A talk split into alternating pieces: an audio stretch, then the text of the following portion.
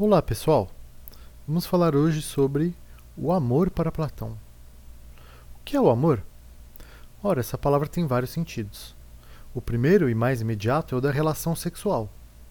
Mas também falamos de amor por coisas, como dinheiro, música ou filme, animais, outras pessoas, como amigos, familiares, amantes, peguetes, atividades como jogar bola, escutar música, dançar, ler e estudar filosofia Falamos de amor por ideias ou ideais, como amor à justiça.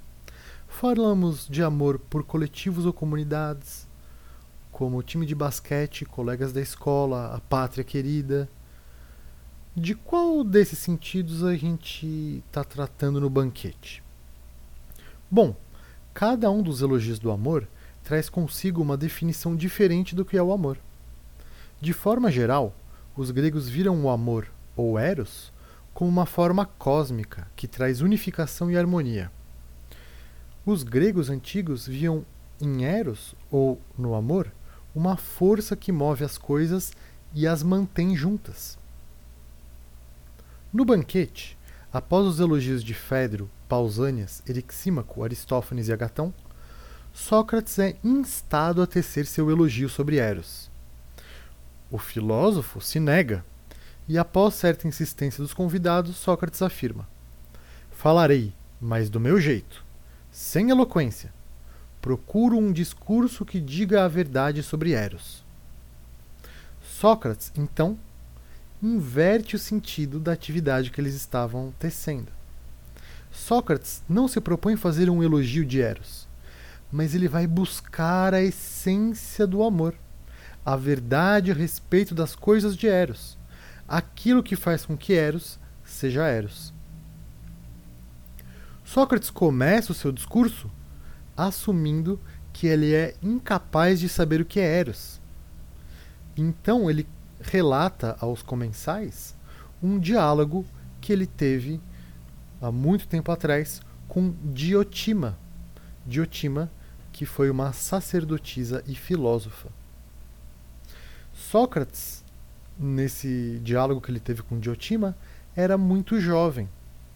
De modo que quem conduziu o diálogo foi Diotima, fazendo perguntas enquanto Sócrates respondia. Sim, nesse relato do banquete, Diotima usa com Sócrates o mesmo método que Sócrates usa para buscar as essências das coisas. E como ocorre nos, diálogos euporéticos de Platão, a gente não fica na vontade, mas a gente chega a uma conclusão a respeito do objeto investigado, no caso, o amor. Sócrates começa então relatando que ele dissera para Diotima que Eros era um grande deus, o mais belo de todos e muito poderoso. Mas Diotima, com as suas perguntas, faz Sócrates compreender que ele estava equivocado. Sócrates, no princípio desse diálogo com Diotima, via o amor como amor por algo. O amor está no objeto amado, dizia Sócrates. Diotima o faz ver que o amor envolve desejo pela coisa amada. Mas o desejo é desejo por aquilo que ainda não se tem. Afinal, ninguém deseja o que já tem. O desejo envolve a carência, a falta de algo que ainda não se tem, mas que se almeja conquistar. Sem essa falta não há desejo, sem desejo não há amor. E é necessário que seja assim. Dessa forma, Diotima faz Sócrates perceber que o amor não está no objeto amado, na coisa amada, na pessoa amada. O amor, Eros, está no amante, naquele que ama não naquilo que é amado. Diotima segue então afirmando que Eros não é belo, nem feio, nem bom, nem mau, nem justo nem injusto. Mas Eros é algo de intermediário entre a beleza e a feiura, a bondade e a maldade, e assim por diante. Eros não é nem mortal, nem imortal, nem Deus, nem humano, mas novamente é algo de intermediário. Eros, segundo Diotima, é um daimon. Um daimon. um demônio ou um gênio, algo que não é nem humano nem divino, mas que está a meia distância entre os dois. Por ser intermediário entre os deuses e os humanos, Eros é quem faz a ponte e estabelece a mediação entre deuses e humanos, possibilitando assim uma união entre deuses e humanos em um todo completo. Diotima segue então relatando a origem desse daimon. Durante a festa de nascimento de Afrodite, rolou uma grande festa e vários deuses e deusas foram convidados. Mas a Penúria, a deusa Penúria, não. Esqueceram de convidar a Penúria para a balada. Então a Penúria chega no fim para ver se arruma uma comida, uma bebida ali, os restos, e vê Poros dormindo. Poros, que é o deus que simboliza a artimanha, o esquema, no sentido de encontrar meios para se obter o que quer. E por isso, Poros simboliza também a abundância, já que ele tem essa argúcia de obter aquilo que se quer. Penúria, então, se deita ao lado de Poros, dorme ao seu lado, e com isso, da união da penúria e da artimanha ou da abundância, Eros nasce. Por ter nascido no mesmo dia que Afrodite, Eros ama o belo e a beleza, pois bela é Afrodite. E desse modo, Eros está, segundo Diotima, intimamente ligado ao belo e a tudo que é belo. Eros é assim, filho da penúria e do estratagema ou da abundância. Por conta da natureza da sua mãe, da penúria, ele é sempre pobre, duro, seco, descalço e sem lar, dormindo ao relento, sempre vivendo na necessidade ou sempre necessitado.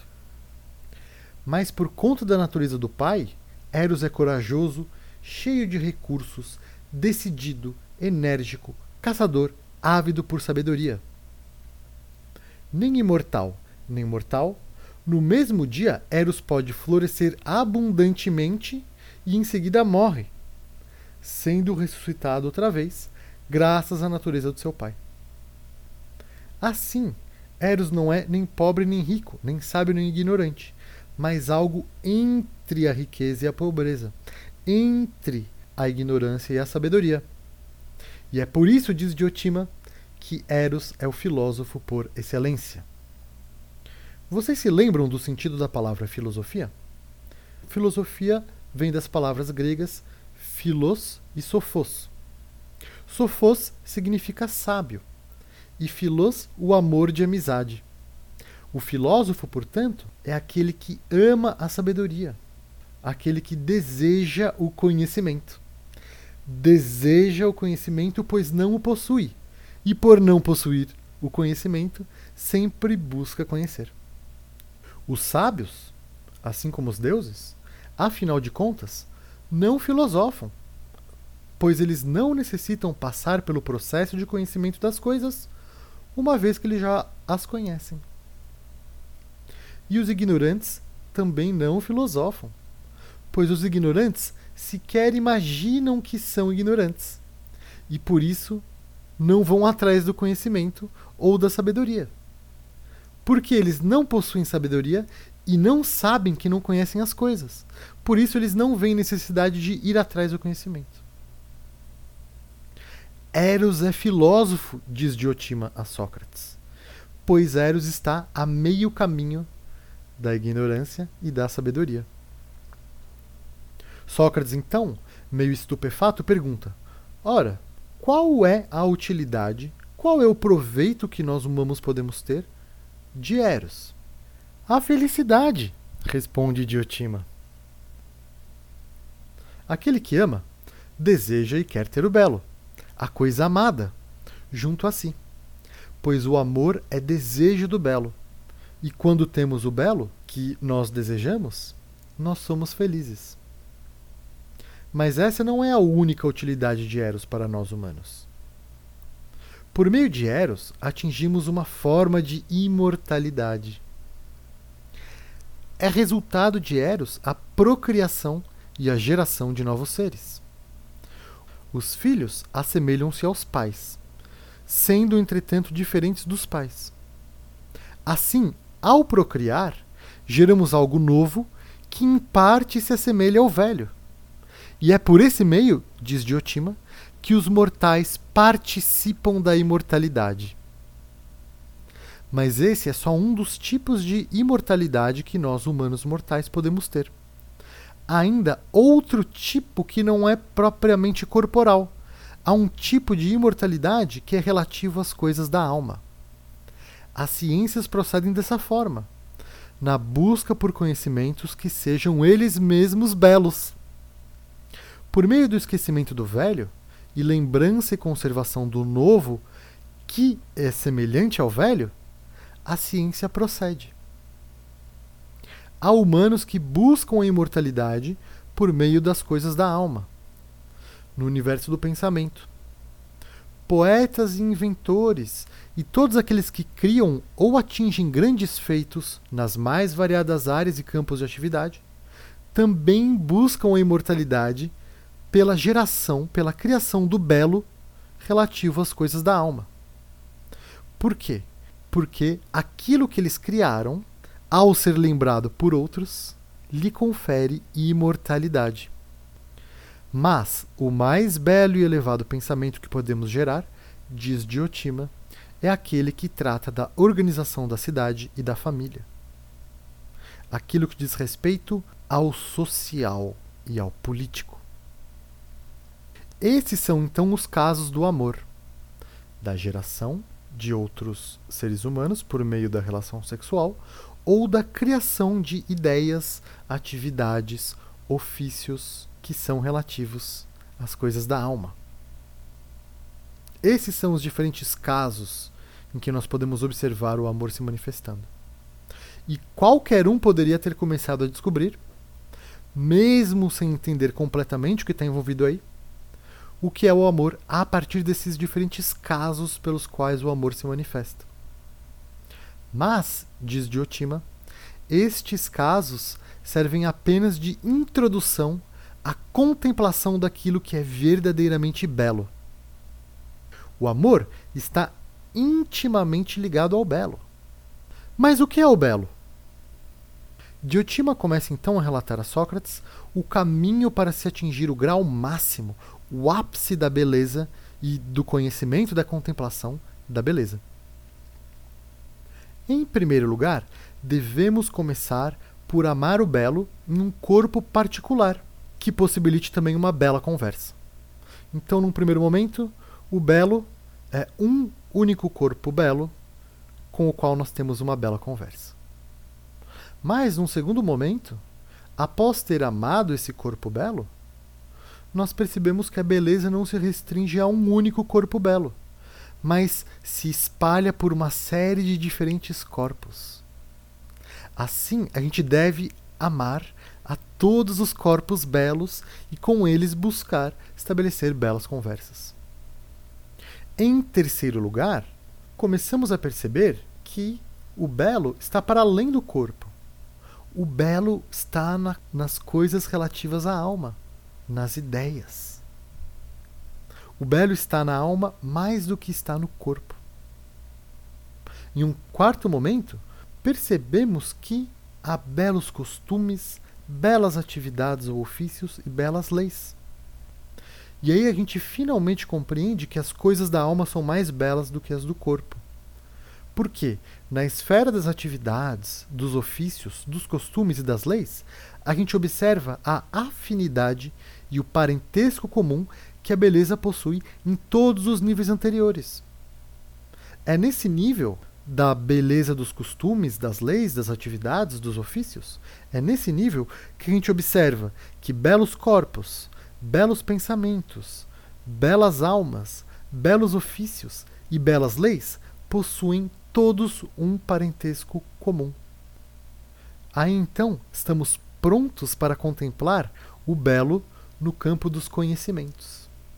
Isso de forma geral, vendo que a beleza está em todos os conhecimentos, está no conhecimento como um todo, e não em um único tipo de conhecimento, uma única área de conhecimento e assim por diante. A beleza, o belo, está no conhecer.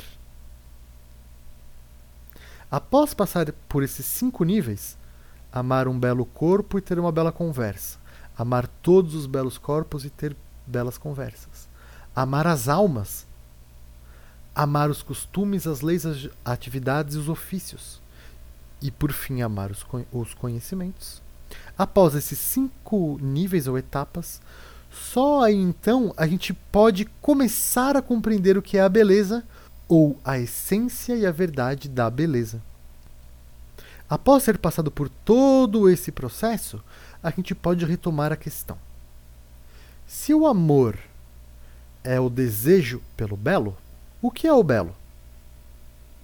Ora, o belo é algo eterno, algo que não nasce nem morre, não envelhece nem se modifica, não aumenta nem diminui, não se restringe a nenhum exemplar particular de belo, como um belo corpo, uma bela alma, um belo ofício, um belo costume ou uma bela lei. O belo existe de forma independente desses exemplares ou casos exemplares de belo. E embora esses exemplos particulares e individuais do belo possam nascer, morrer, crescer, envelhecer, mudar, enfim, o belo em si mesmo, a essência do belo, aquilo que faz com que essas coisas belas sejam belas, esse belo em si mesmo não muda e ele é único e é singular. Compreendemos, enfim, que as coisas belas só são belas porque participam da ideia de beleza, da essência de beleza. Essa essência, ou essa ideia, ou essa forma de beleza é algo puramente inteligível. Ela não é sensível, ela não é, não se restringe a um caso particular. Mas a gente só pode ter a noção desse belo em si, da verdade do belo, da essência do belo, a partir da experiência do, e do conhecimento dos exemplos particulares de beleza. É por meio desse processo de ascensão gradual e lento que parte da multiplicidade de coisas belas e chega à ideia do belo em si. É a partir desse processo que nós percebemos por que e como a vida vale a pena ser vivida. Essa é a grande e maior utilidade de Eros. Chegamos então aqui à famosa doutrina das ideias, ou a doutrina das formas, de Platão. O que são as ideias ou as formas? De modo geral introdutório, as ideias ou formas são as essências objetivas e invariantes das coisas. Elas são unas. A ideia de beleza é uma coisa una, ela não tem partes, ela não se divide. Ela é imutável, ela não se transforma. Todos os, os corpos belos podem ser destruídos no mundo, a ideia de beleza continua impassível e imutável. Por isso, a ideia de beleza é eterna e independente dos múltiplos exemplares nos quais a gente pode observar a beleza. É por meio da, dessa ideia ou essência ou forma de beleza que nós achamos coisas belas no mundo. As ideias, de forma geral, assim como a ideia de beleza, as ideias não foram criadas e nunca serão destruídas. E é por participação na essência, na ideia ou na forma do belo que uma coisa bela é bela. Pode ser dita bela, pode ser percebida como bela, pode ser experimentada como bela, pode ser conhecida como bela. Então, após esse processo, a partir do qual temos no primeiro momento a experiência de, de um corpo belo, depois de vários corpos belos, depois de belas almas, belos ofícios, atividades, leis e depois de belos conhecimentos. A partir desse processo todo, nós vamos que de forma gradual, num processo cumulativo e lento, cada vez mais chegando à ideia do belo que é aquilo que faz com que as coisas belas sejam belas.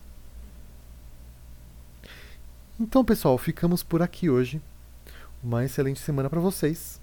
Muito amor e nos vemos na semana que vem. Até a próxima.